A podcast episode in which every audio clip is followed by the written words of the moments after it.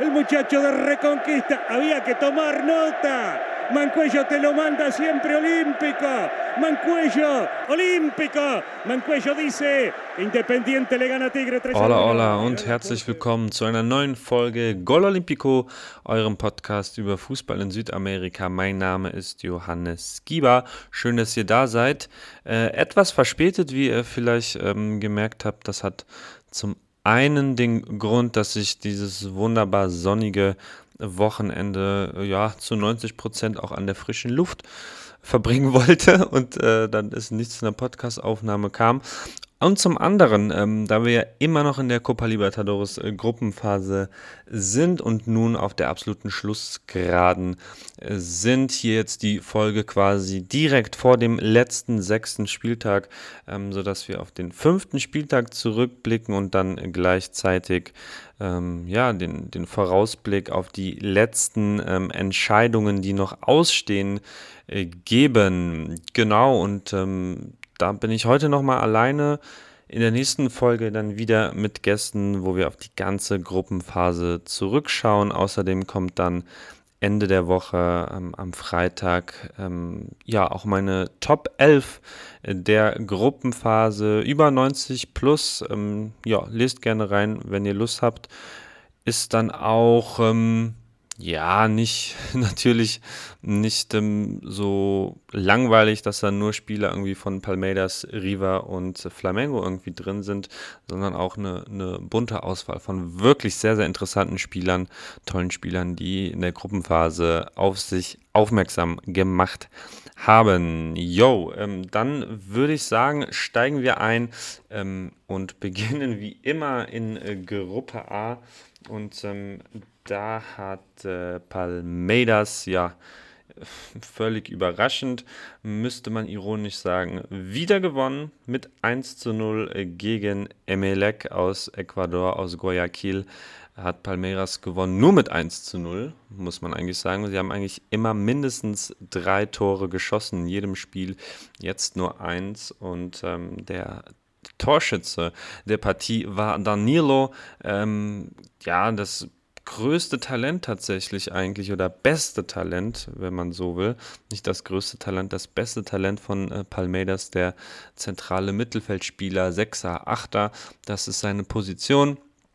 Der Linksfuß auch schon bei der Club-WM hat er auf sich aufmerksam gemacht. Im Winter war wohl ähm, Arsenal aus London an ihm dran und ähm, ja, hat jetzt seinen zweiten Treffer in der Copa Libertadores überhaupt ähm, erzielt, den ersten in, in äh, diesem Jahr, in dieser Gruppenphase und wurde außerdem vor rund anderthalb Wochen von Ticci, dem Nationaltrainer der Seleção, erstmals für die Nationalmannschaft berufen.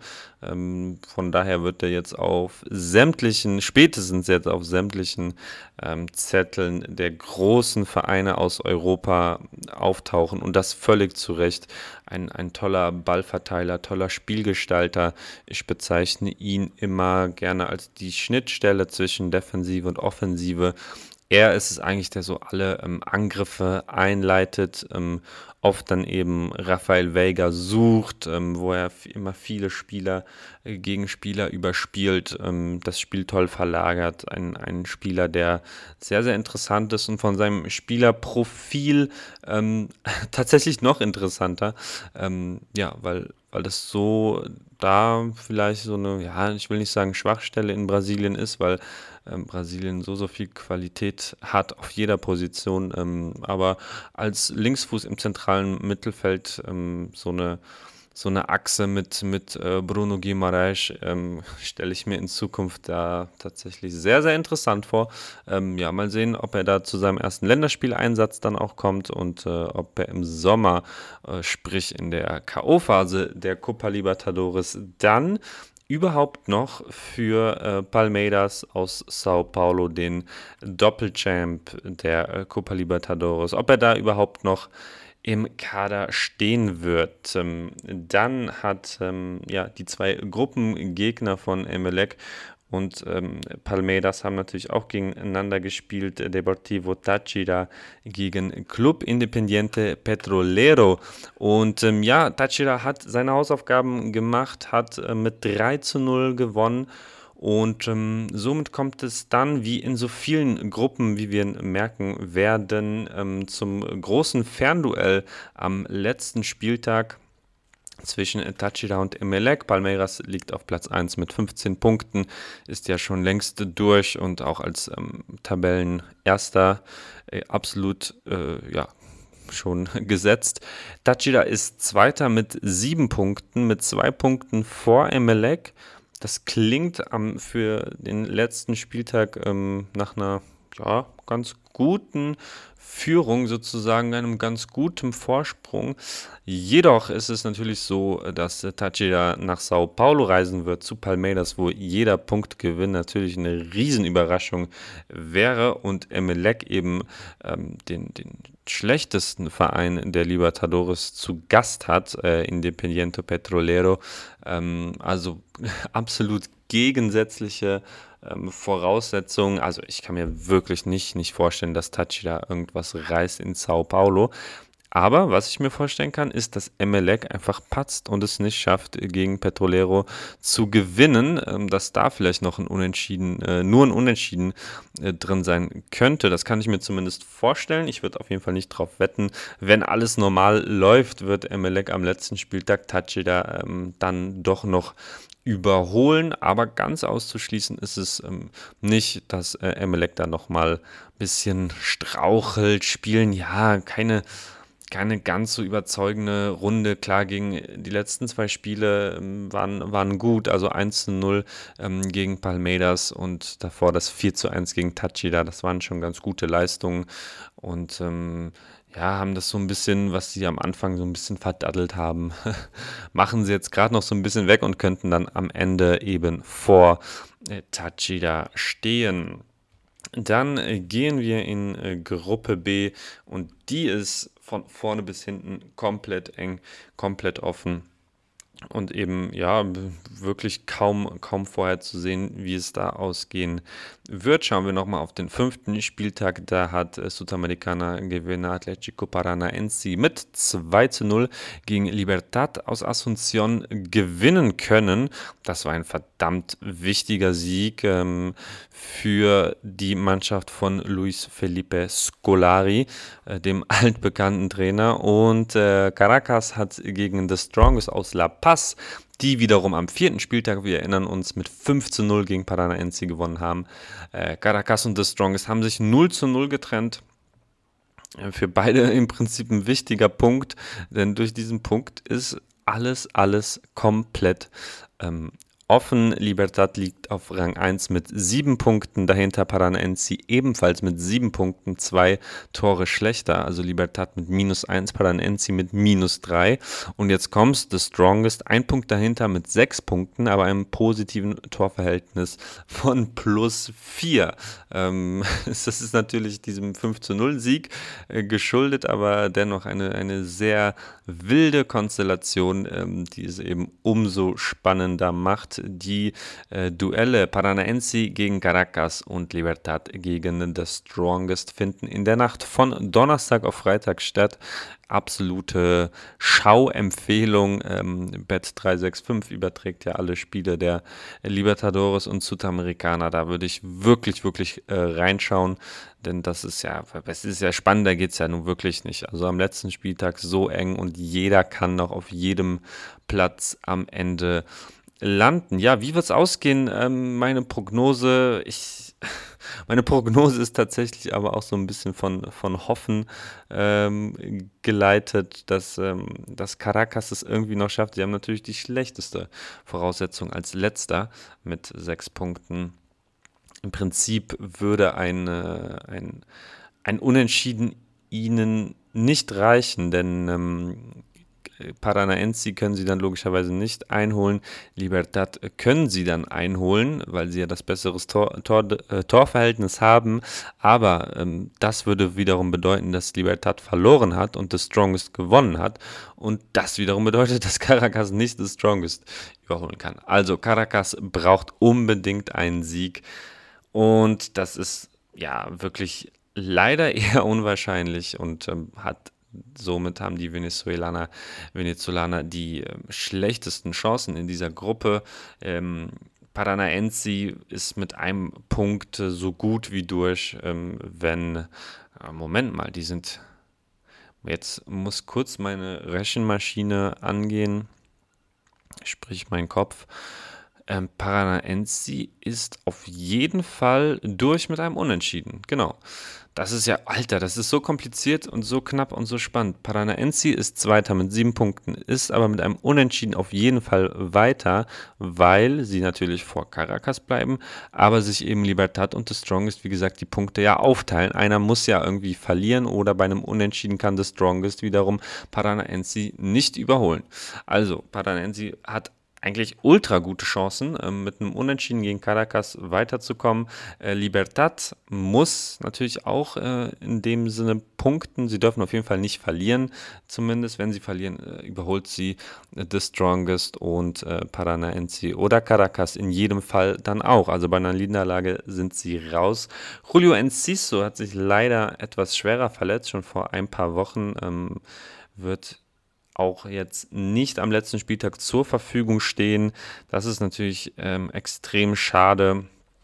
War ja wirklich äh, mit einer herausragenden, äh, ja, fünf Monate, vier Monate jetzt bisher in der Liga und in der Libertadores wo er zwar nicht äh, immer von Anfang an gespielt hat, aber wirklich immer Dampf gemacht hat. Auf den muss Libertad jetzt äh, verzichten. Dafür haben sie aber natürlich auch noch eine Reihe, Reihe an, an äh, wirklich äh, guten Kickern in ihren Reihen. Dazu hat Roque Santa Cruz in den letzten zwei Ligaspielen dreimal getroffen. Das ist eine Ansage. Das wäre doch schön, wenn er sie dann doch nochmal in die Gruppenphase schießen könnte. Und ähm, ja, so tippe ich auch, dass Libertad und ähm, Paranaense die Gruppenphase überstehen und dann in die K.O.-Phase einziehen. Aber wie gesagt, wirklich mega eng und, und ähm, äußerst schwer natürlich ähm, hervorzusagen. Dann äh, kommen wir zur Gruppe C, wo Estudiantes äh, wirklich fast so einen Durchmarsch schafft wie Palmeiras. Sie haben schon wieder gewonnen mit äh, 1 zu 0 in äh, Brasilien in Bragantino haben sie gewonnen und Gustavo Del Prete hat ein unglaublich tolles äh, Fallrückzieher-Tor geschossen, das, ihr habt es vielleicht gesehen, wenn ihr mir auf Twitter folgt, ähm, zum Golasso der Woche gewählt wurde.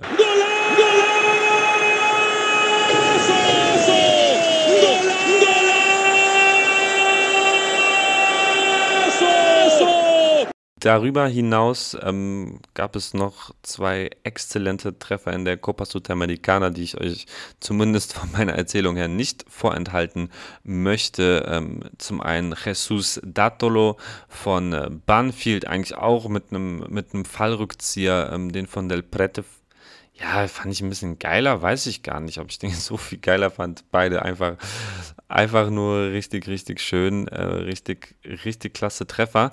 Ähm, und äh, Alexandro Bernabei von Lanús hat auch äh, ein richtig tolles Tor geschossen, allerdings ein Distanzschuss.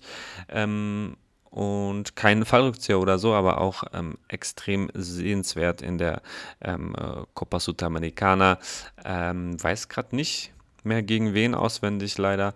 Äh, achso, äh, Datolo hat das Tor gegen Universidad Católica aus Ecuador erzielt. Falls ihr es euch nochmal rein, äh, reinziehen wollt und suchen wollt, äh, ist auf jeden Fall eine Empfehlung wert. Äh, kurz noch zu Bernabei, der ähm, tatsächlich der erfolgreichste Dribbler in der Copa Sudamericana ist bisher, also mit den ähm, mit der höchsten Anzahl von elf erfolgreichen Dribblings. Das ist als Linksverteidiger natürlich äh, umso bemerkenswerter ähm, als U21-Spieler Argentiniens. Keine so große Überraschung, dass er so auftrumpft.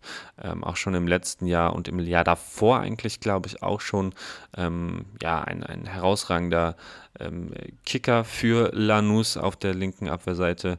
Ähm, wie gesagt, ist ja 21 Jahre jung und äh, sicherlich ein Riesentalent in Argentinien. So, soweit der kurze Ausflug in die äh, Sudamericana. Estudiantes gewinnt also, hat also 13 Punkte auf dem Konto nach fünf Spielen. Das ist ja fast perfekt, nicht ganz perfekt, fast perfekt. Tordifferenz von plus 7, zumal sie nur einen einzigen Gegentreffer kassiert haben. Ähm, das ist ultra bemerkenswert. Also eine sehr, sehr kompakte Mannschaft, die aber eben auch nach vorne, ähm, gerade in der Liga haben sie, glaube ich, mit die meisten Tore ähm, erzielt und, und äh, mit, mit Manuel Castro, den, dem Uruguayer, wirklich einen unermüdlichen Powerspieler, würde ich es nennen, ähm, der die Linie rauf und runter rast mit sehr, sehr viel Willen, aber eben auch sehr, sehr viel Technik und, und ähm, schönem Kombinationsspiel. Ähm, Le äh, Leonardo Diaz und jetzt war es eben Del Prete, der äh, ganz vorne gespielt hat, Manuel Pellegrini, ähm, der von Inter Mailand, hätte ich fast gesagt, Inter Miami ja wieder zurückverliehen wurde, auch mit einer ganz äh, passablen Runde bisher und natürlich äh, Mauro Bosselli, der jetzt gegen Bragantino nicht gespielt hat, ähm, zumindest nicht vom Beginn. Da ähm, äh, auch den noch dann als Option zu haben, sozusagen. Also hat sich ja ein bisschen verletzungsanfällig gezeigt, aber dafür umso treffsicherer eben. Ähm, also viele Optionen, viel Qualität und ähm, ja, mit, mit äh, Rodriguez und Iscui dann, dann noch so ein komplett kompaktes Mittelfeld. Rochel, äh, der Verteidiger, ähm, auch aus Uruguay, der auch schon einige äh, Treffer erzielt hat. Ich glaube, drei Treffer hat er mittlerweile in der Copa Libertadores äh, erzielt. Also vorne wie hinten. Ähm, Estudiantes mausert sich so langsam zu einem kleinen, kleinen Geheimfavoriten. Das kann man doch jetzt wohl sagen. Ähm, die anderen ähm, Vereine dieser Gruppe, also Estudiantes auf 1 mit 13 Punkten, natürlich bereits qualifiziert äh, und das mehr als deutlich und ganz klar auf Platz 1. Dahinter mega eng. Red Bull Bragantino auf Rang 2 mit 5 Punkten. Selbe Punktzahl hat Vélez Sarsfield aus Buenos Aires und Nacional Montevideo aus Uruguay. Die sind letzter mit 4 Punkten.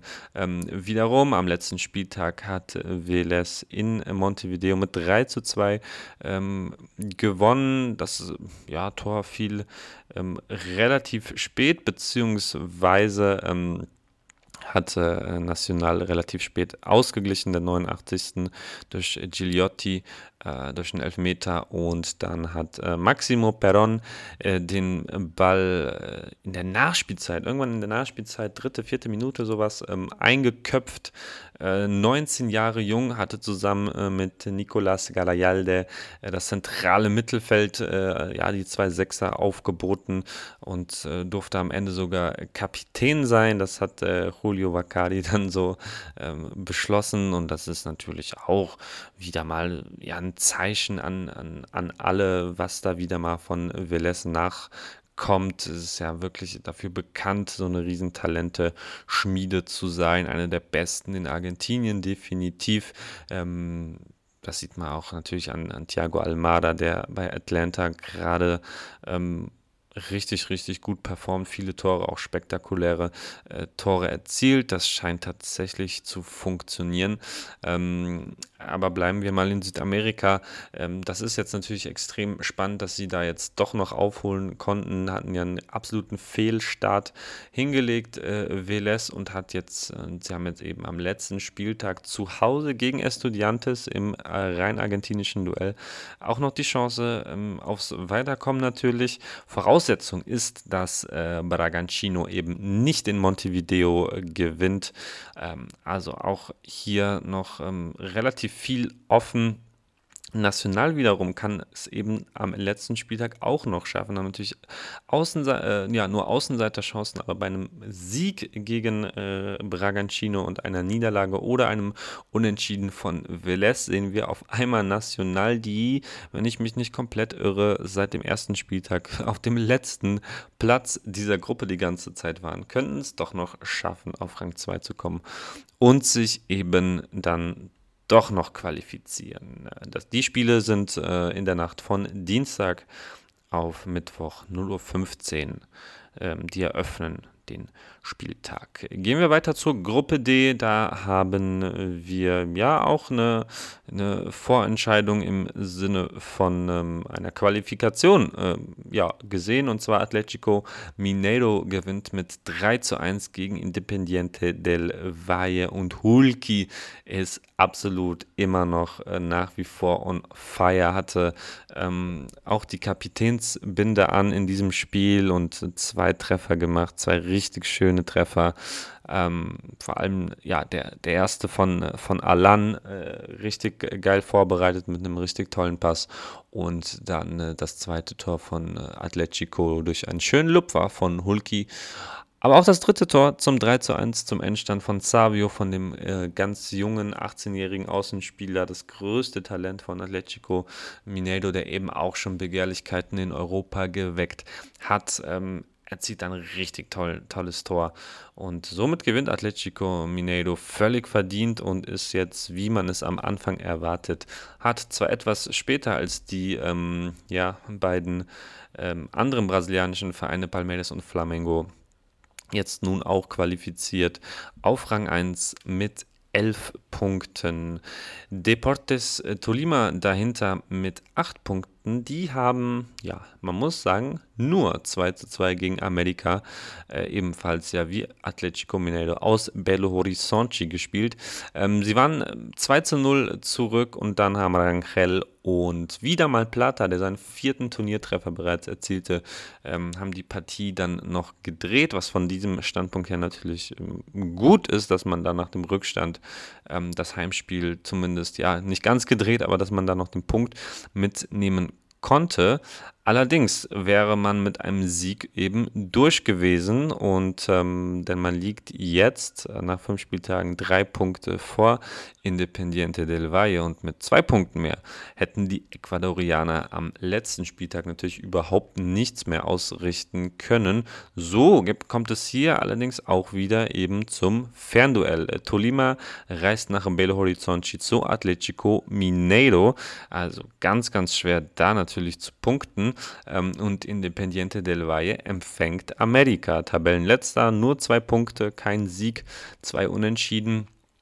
Ähm, und bei einem Sieg der Ecuadorianer und einer gleichzeitigen Niederlage der Kolumbianer ist ähm, Independiente del Valle eine andere große Talente-Schmiede dieses Kontinents dann doch noch weiter. Tolima hat zurzeit eine Tordifferenz von 0, Independiente del Valle, Valle von minus 1. Also äh, ja, da könnte tatsächlich, äh, auch wenn es eben auf dem Papier erstmal ja, sehr gut aussieht für Tolima, könnte es am, äh, am letzten Spieltag in dieser Woche nochmal zu einer zu einem Wechsel ähm, um den absolut begehrten Platz 2 kommen. Wäre natürlich absolut ähm, bitter, aber ähm, ja, Tolima darf man auch nicht unterschätzen. Also die haben ja schon wirklich gezeigt, jetzt auch dieses Spiel gegen, gegen Amerika, wie fast schon wie, wie das Hinspiel, ähm, sehr spektakulär, viele Torchancen und eben viele Tore am Ende gefallen.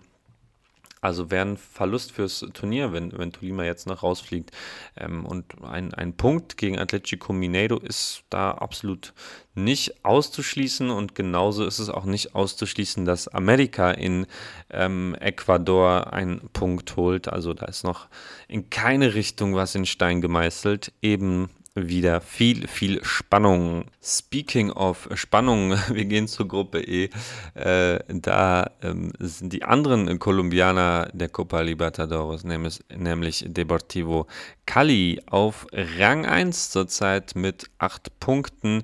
Ähm, sie haben jetzt 3 zu 0 gegen Always Ready äh, gewonnen auch sehr souveräne Vorstellung da, äh, wichtige Punkte und eben eine gute Ausgangslage für die letzte entscheidende Partie. Da kommen wir gleich zu. Auf Rang 2 dann äh, die Corinthians, ebenfalls 8 Punkte, wie Kali auch. Die haben gegen die Boca Juniors ähm, 1 zu 1 gespielt in der Bombonera. Ähm, Boca aber mit einer guten Partie auf jeden Fall. Ähm, verhältnismäßig schönem Spiel und, und vielen Torchancen. Von daher, die sind auch jetzt wieder gut drauf. Boca liegt auf Rang 3 mit sieben Punkten, also ein Punkt hinter Kali und den Corinthians. Always Ready ist ausgeschieden. Die haben nur vier Punkte auf Rang 4, dennoch keine äh, desaströse Runde von ihnen auf jeden Fall. Äh, Boca aber eben jetzt auch mit dem äh, ja, Meistertitel, wenn man es so nennen will, der, dem Gewinn der Copa de la Liga, haben sie gegen Tigre mit 3 zu 0 jetzt am äh, vergangenen Wochenende, am Sonntag, gewonnen und sind dann natürlich auch jetzt äh, ja, dementsprechend gut drauf, sowohl moralisch, aber auch eben von ihrer Form ist da wirklich eine, eine große Steigerung ähm, zu erkennen. Wenn man jetzt an den April äh, zurückdenkt, da ähm, lief ja kaum was zusammen da haben wirklich nur die Ergebnisse gestimmt. Jetzt haben wenigstens in den letzten zwei, drei Spielen beides gestimmt, sowohl die Ergebnisse als auch die Leistung, beziehungsweise ein 1 zu 1 gegen die Corinthians ist wiederum auch nicht das Ergebnis, was man sich bestimmt erhofft hat. Aber immerhin, hier hat die Leistung ähm, gestimmt und äh, somit kommt es dann am letzten Spieltag zum Showdown in der Bombonera in der Nacht von Donnerstag auf Freitag um 2 Uhr morgens. Also das ist dann eher was für die die hartgesottenen unter uns, ähm, empfang, empfangen die Boca Juniors eben Tabellenführer Deportivo Cali. Und ja, da ist ein Sieg allerdings absolut Pflicht, denn die Corinthians empfangen Always Ready. Und da ist ein Sieg ja vorprogrammiert, wobei da auch natürlich immer eine Überraschung fallen kann. Das will ich gar nicht komplett ausschließen, aber eben auch hier, wenn alles normal läuft, gewinnen die äh, Corinthians das und ziehen safe in die nächste Runde ein und die Boca Juniors können Kali logischerweise nur mit einem Sieg überholen. Ähm, Kali liegt ja ein Punkt äh, vor Boca und das ist dann das alles entscheidende Spiel. Und ja, mal sehen, wie es dann weitergeht mit Sebastian Battaglia. Ähm, nach einem Meistertitel ist natürlich eine Entlassung äh, ja, sehr unwahrscheinlich, wobei bei Booker natürlich auch wiederum nichts ähm, unwahrscheinlich ist. Ähm, allerdings mit dem Meistertitel und einem Weiterkommen wird da sicherlich wirklich nichts passieren. Bei einem Ausscheiden aus der Libertadores, ja, würde ich es nicht. Und dann, ja, dann einem schlechten ähm, ähm, Start in die, in die zweite Meisterrunde, die jetzt Anfang Juni beginnen wird. Ähm, wenn es da dann erst nicht laufen sollte, man ist vorher aus der Libertadores ausgeschieden, dann will ich nicht ausschließen, dass da dann doch noch mal was im Juni, Juli äh, oder so passiert. Ja, bleiben wir auf jeden Fall natürlich dran. Ähm, nichtsdestotrotz mit den Fans in Rücken ist äh, Boca immer der Favorit zu Hause und von der Qualität haben sie auch einen richtig klasse Kader zusammen. Kali wiederum funktioniert zurzeit nur international in der Liga immer noch äh, vorletzter, haben jetzt aber ja, gewinnen jetzt wenigstens mal ab und zu, aber eben noch nicht wirklich konstant. Ähm, aber das scheint sie in der Libertadores gar nicht zu beschäftigen. Da sind sie trotzdem auf K.O.-Phasenkurs. Und ähm, da könnte ich mir vorstellen, dass da viel gemauert wird und, und man äh, aufs Unentschieden geht in der Bombonera.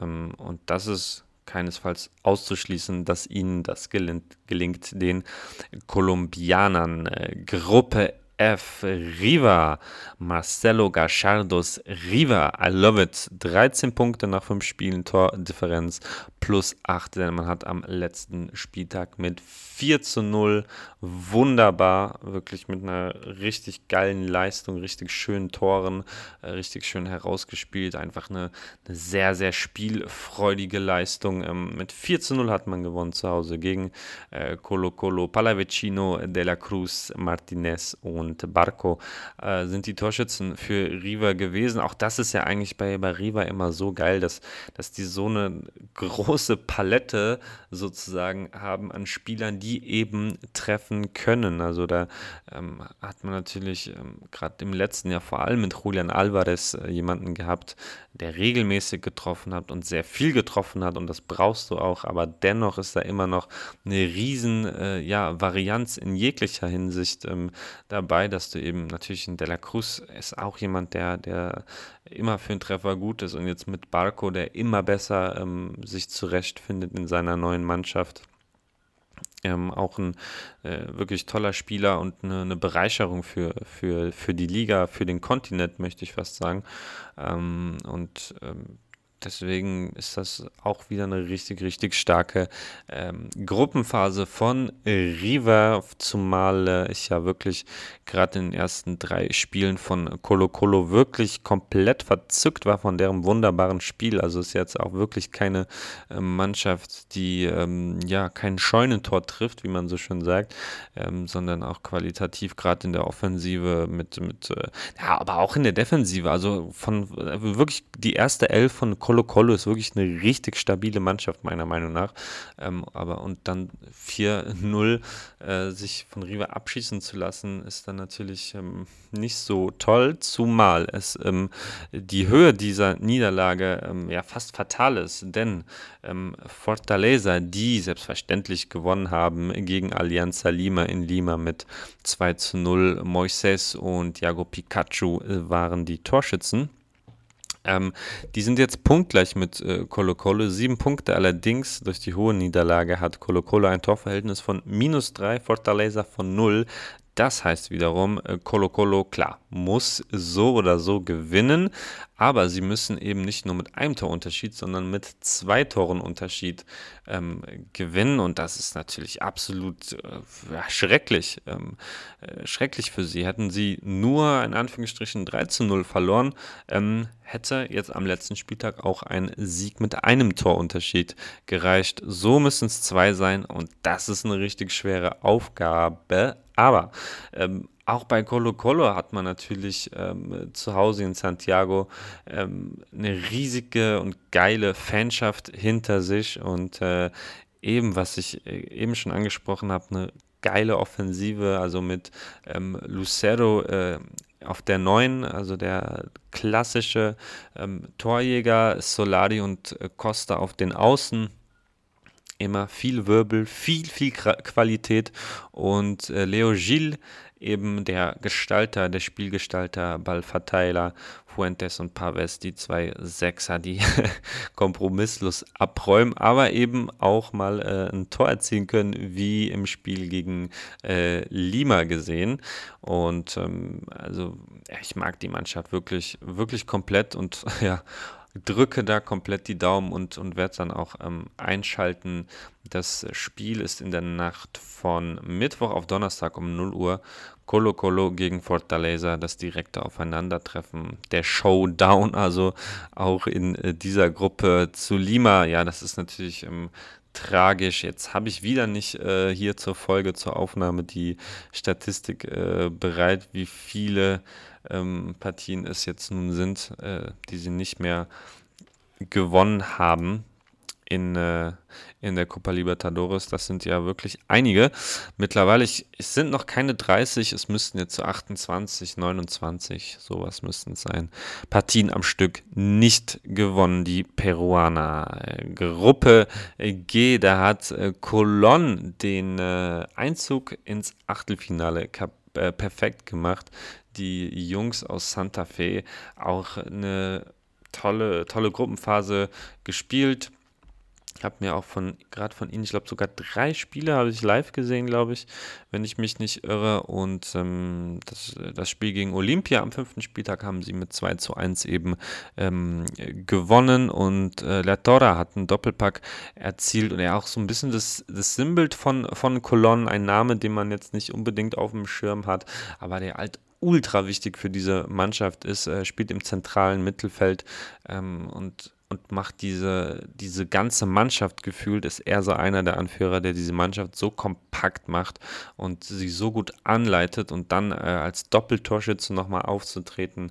Ähm, ja, aller Ehren wert, Hut ab, Lertora von, äh, von Cologne und somit der absolut verdiente Einzug von Cologne in die K.O.-Phase. Auch die, die Heimspiele haben sie alle drei gewonnen. Gegen Cerdo, gegen Olympia, gegen Peñarol.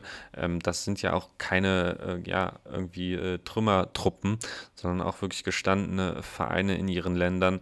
Und Cologne aber mit den Zuschauern halt immer im Rücken. Das war komplett, komplett wild, was man da immer ähm, gehört hat, auch über, über, äh, über einen Laptop, was darüber kam. Das war schon wirklich sehr, sehr viel. Und da hat man immer das Gefühl, dass die, dass die Gegner gar nicht so recht wissen, ähm, wie sie da auftreten sollen, beziehungsweise wie sie es schaffen sollen, gegen diese Mannschaft plus diese Fans da anzutreten. Ähm, und von daher glaube ich, dass für Cologne auch ähm, mit einem bisschen Losglück dann auch sowas Richtung, also Viertelfinale drin ist und ja, eben meine ich mit Losglück sogar vielleicht sogar das Halbfinale.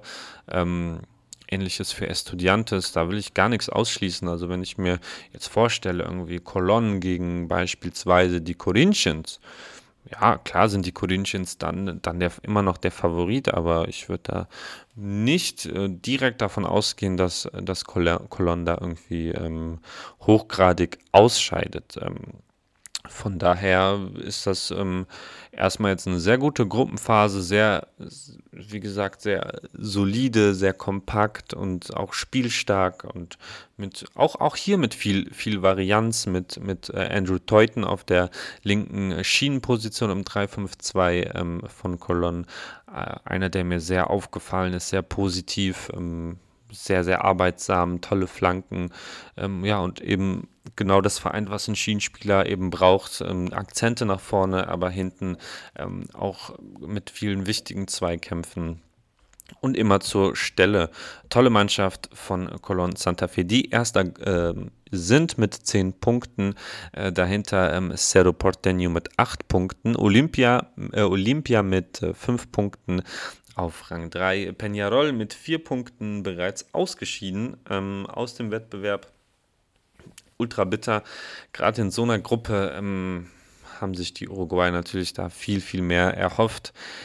Aber da muss man auch sagen, ähm, wenn, wenn man schaut, was die im letzten Jahr für einen Kader zusammen hatten und wer da alles gegangen ist, beginnt bei einem äh, Terrans, der dann schon im Sommer gegangen ist, ein Canovio, ein Torres, ein äh, Trindade und so weiter und so fort äh, Piquedes zu Palmeiras, also der halbe Kader oder die, die halbe erste Elf auf jeder Position irgendwie ähm, ge, geschwächt und dann ähm, reicht es auch eben nicht, dass dann Agustin Alvarez noch vorne im Sturm steht, ähm, der nicht mehr so viel trifft, aber trotzdem noch sehr, sehr wichtig fürs Team ist, auch jetzt nicht so so, so schwach ähm, spielt, aber es ist natürlich unfassbar schwer hat ähm, mit, mit wesentlich ähm, schlechteren Mitspielern, das muss man einfach so sagen.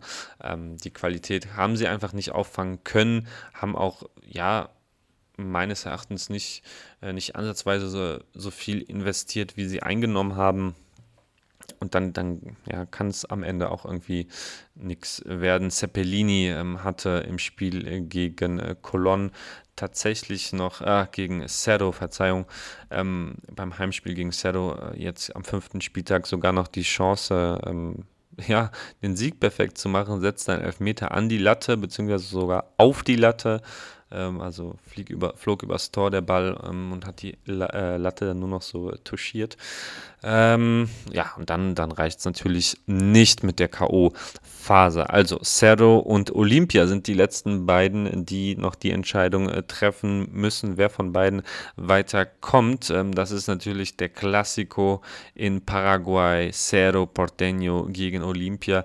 Asunción. Und ähm, das ist tatsächlich ähm, kurioserweise, möchte man sagen, obwohl man es schon länger weiß, ähm, der zweite Klassiko innerhalb von äh, nur, ich glaube, drei Tagen denn in der Nacht von Sonntag auf Montag gab es das Duell in der Liga schon einmal, äh, da mit dem Heimspiel für Olympia und das ging überhaupt nicht gut aus äh, für die Schwarz-Weißen. Cerro Porteño gewann mit 4 zu 0 Alvio Oviedo, der Stürmer, mit einem Elfmeter.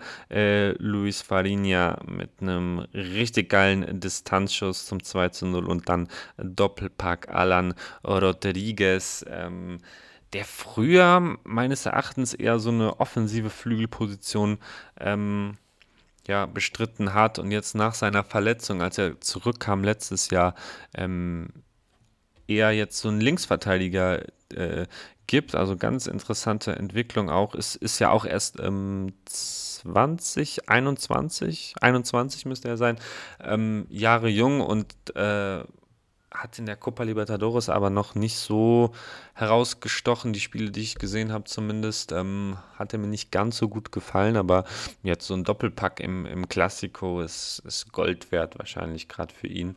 Ähm, sollte ihm wirklich einen Push geben und dann ähm, hat man ähm, zum Glück dann das Heimspiel jetzt gegen Olympia, also das äh, in der Spiel in der Liga, das 4 zu 0 äh, fand im Stadion von Olympia statt. Und ähm, das äh, Spiel in der Copa Libertadores in der Nacht von Mittwoch auf Donnerstag um 2 Uhr in äh, La Nueva Olla. Also das ist äh, wird eine ganz, ganz besondere Stimmung. Fans von Cerro Porteño sind auch zu, zu nice. Ähm, gebt euch da gerne mal Videos, Fangesänge und so weiter. Das ist, das ist in Südamerika top, Top 5, würde ich einfach mal so ins Blaue rein sagen. Ähm, richtig heftig, richtig, richtig cool. Und dementsprechend und dazu, dass ähm, sie das, sie haben jetzt den Klassiko gewonnen. Sie sind drei Punkte in der Gruppe vor und ähm, haben die Fans im Rücken. Und daher muss man sagen, alles andere als ein Weiterkommen von Cerro Porteño ähm, im Spiel, alles entscheidende Spiel gegen Olympia wäre eine Riesenüberraschung. Ähm, aber trotzdem sollte man Olympia niemals abschreiben. Ähm, das haben wir schon zu oft gemacht und jetzt ähm, ja, haben sie, haben sie eben, also die, die Spieler Guillermo Paiva, der Stürmer und der zentrale Mittelfeldspieler Hugo Quintana sind so zwei perfekte Beispiele, mit denen halt irgendwie so niemand gerechnet. Die waren beide letztes Jahr weil bei Quintana bin ich mir gerade nicht sicher, aber Paiva war ähm, ausgeliehen nach Brasilien in die zweite Liga und, und Quintana war entweder auch ausgeliehen oder war nur in der zweiten Mannschaft. Sorry, ich bin mir gerade nicht sicher, eins von beiden auf jeden Fall zwei Spieler, die niemand auf dem Zettel hatte und die jetzt die, äh, die besten Männer bei, bei Olympia mit sind. Ähm, also mit, mit die besten, besten Spieler. Und äh, gerade Quintana auch jetzt mit seinem ersten Treffer in der Libertadores gegen, äh, gegen Colón ähm, ebenfalls jetzt auch nochmal im Aufwind, aber klar, so eine Derby-Niederlage, äh, so eine Niederlage im Klassiko ist immer besonders, besonders schmerzhaft, aber ist natürlich nicht, nicht schlecht, das dann irgendwie drei Tage später ähm, nochmal gut machen zu können. Aber genau, Colon ist weiter und äh, Cerro Porteño wird da auch weiterkommen. Äh, Olympia dann wahrscheinlich in der Sudamericana, ähm, Peñarol, ob die es da noch schaffen, Olympia zu überholen, ist dann so die letzte kleine äh, Frage, die es dann noch in Gruppe G gibt. So, wir sind fast am Ende. Gruppe H, ähm, die machen wir auch schnell, denn die ist ähm, tatsächlich die einzige Gruppe ähm, aller acht äh, Gruppen, wo beide Finalteilnehmer bzw. beide äh, Teilnehmer der KO-Phase schon feststehen. Das ist natürlich einmal äh, Flamengo. Ähm, das war natürlich so ähm, zu erwarten in ja ebenfalls nicht einer so starken Gruppe ähm, gegen Universidad Católica haben sie jetzt im Maracanã mit 3 zu 0 gewonnen.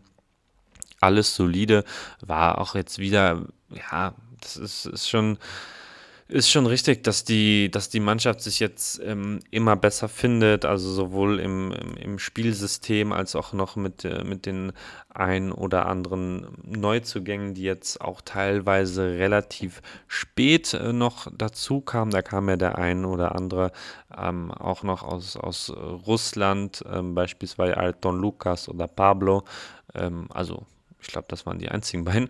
Aber genau, die kamen relativ spät noch äh, dazu, als, als äh, Verteidiger da noch, ähm, ja, noch so ein, noch mehr Optionen ähm, zu bieten und eben dem, dem neuen System, das äh, Paulo Sousa spielen will, das ähm, ja 3-5-2 ist das, was er spielen will. So sieht das zumindest aus, aus auch wenn er jetzt ähm, unter der Woche, unter der Woche, jetzt am Wochenende äh, in der Liga gegen Goyas ähm, auch wieder im 4-4-2 wiederum gespielt hat, damit Doppelspitze Pedro und Gabi Gol.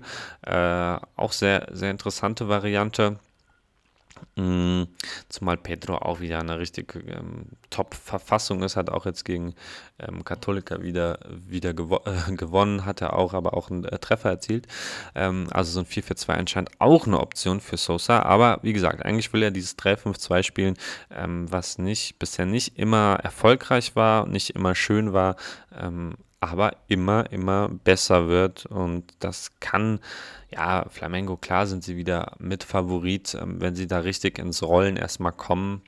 Ähm, ja, wird es sehr, sehr schwer für die anderen Mannschaften. Aber das ist eben noch so die kleine Frage, das kleine Fragezeichen, ob sie wirklich ins Rollen überhaupt erst äh, kommen. Das sieht auf dem Papier natürlich super aus. Fünf Spiele, 13 Punkte plus 8 die Tordifferenz. Ähm, zu 100 Prozent bin ich aber noch nicht überzeugt. Aber ähm, da bin ich vielleicht auch nur ein bisschen zu überkritisch. Ähm, durch diese Niederlage und dem gleichzeitigen Unentschieden von Tacheres aus äh, Cordoba äh, bei äh, Sporting Cristal in Lima, da haben sie 0 zu 0 gespielt, ähm, hat Tacheres tatsächlich auch die Quali für die Gruppenphase ähm, geschafft. Ähm, das ist ein richtig toller Erfolg für die Mannschaft, die eben in der Liga nicht viel gerissen hat, da nicht gut in Form war und sich jetzt auch international eben ähm, richtig, richtig freuen kann, da äh, mit Flamengo zusammen ins Achtelfinale zu gehen. Ja, und das ist eben die, ja, weiß ich jetzt gar nicht, wie ich es betiteln soll, ist einfach die Erkenntnis, ähm, vielleicht so, ähm, dass die argentinischen Vereine gerade so ein bisschen zurückschlagen. Nicht, dass die brasilianischen Vereine irgendwie schwächer sind, äh, schwä schwächeln in der Libertadores, sondern die argentinischen Vereine sind einfach richtig gut. Estudiantes, Riva, Colón richtig gut.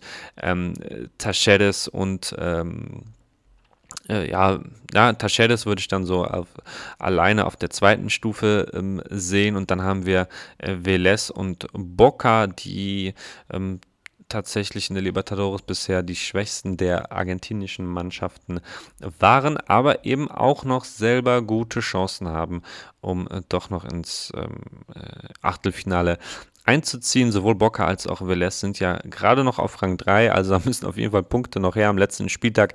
Ist aber natürlich nicht auszuschließen. Sodele, das war's wieder mal äh, von mir, von der Copa Libertadores, von der Gruppenphase, die jetzt eben bald vorbei ist. Ähm, ich hoffe, es hat euch bis hierhin sehr viel Spaß gemacht. Mir hat es ultra Spaß gemacht, diese äh, Copa Libertadores wirklich so eng zu verfolgen. Wie gesagt, dann äh, mal schauen. Es gibt dann die ähm, äh, ja, Rückschau zur Copa Libertadores mit Gästen. Mal schauen, wann die kommt, ob die noch Ende der Woche kommt oder erst nächste Woche oder erst danach in der Woche. Äh, äh, sie, seht ihr ja dann, dann den Text ähm, bei 90 Plus mit der Top 11 der Gruppenphase der Copa Libertadores. Ähm, Gibt es dann am Freitag, denke ich. Und jawohl, ähm, von daher checkt einmal alles aus auf Twitter, teilt gerne, liked gerne. Ähm, man kann jetzt auch auf Spotify so Bewertungen abgeben, wenn ihr Bock habt, macht es. Wenn nett, dann nett, das passt auch. Ich wünsche euch alles Gute, genießt auf jeden Fall auch die Sonne und wir hören uns schon bald wieder. Adios.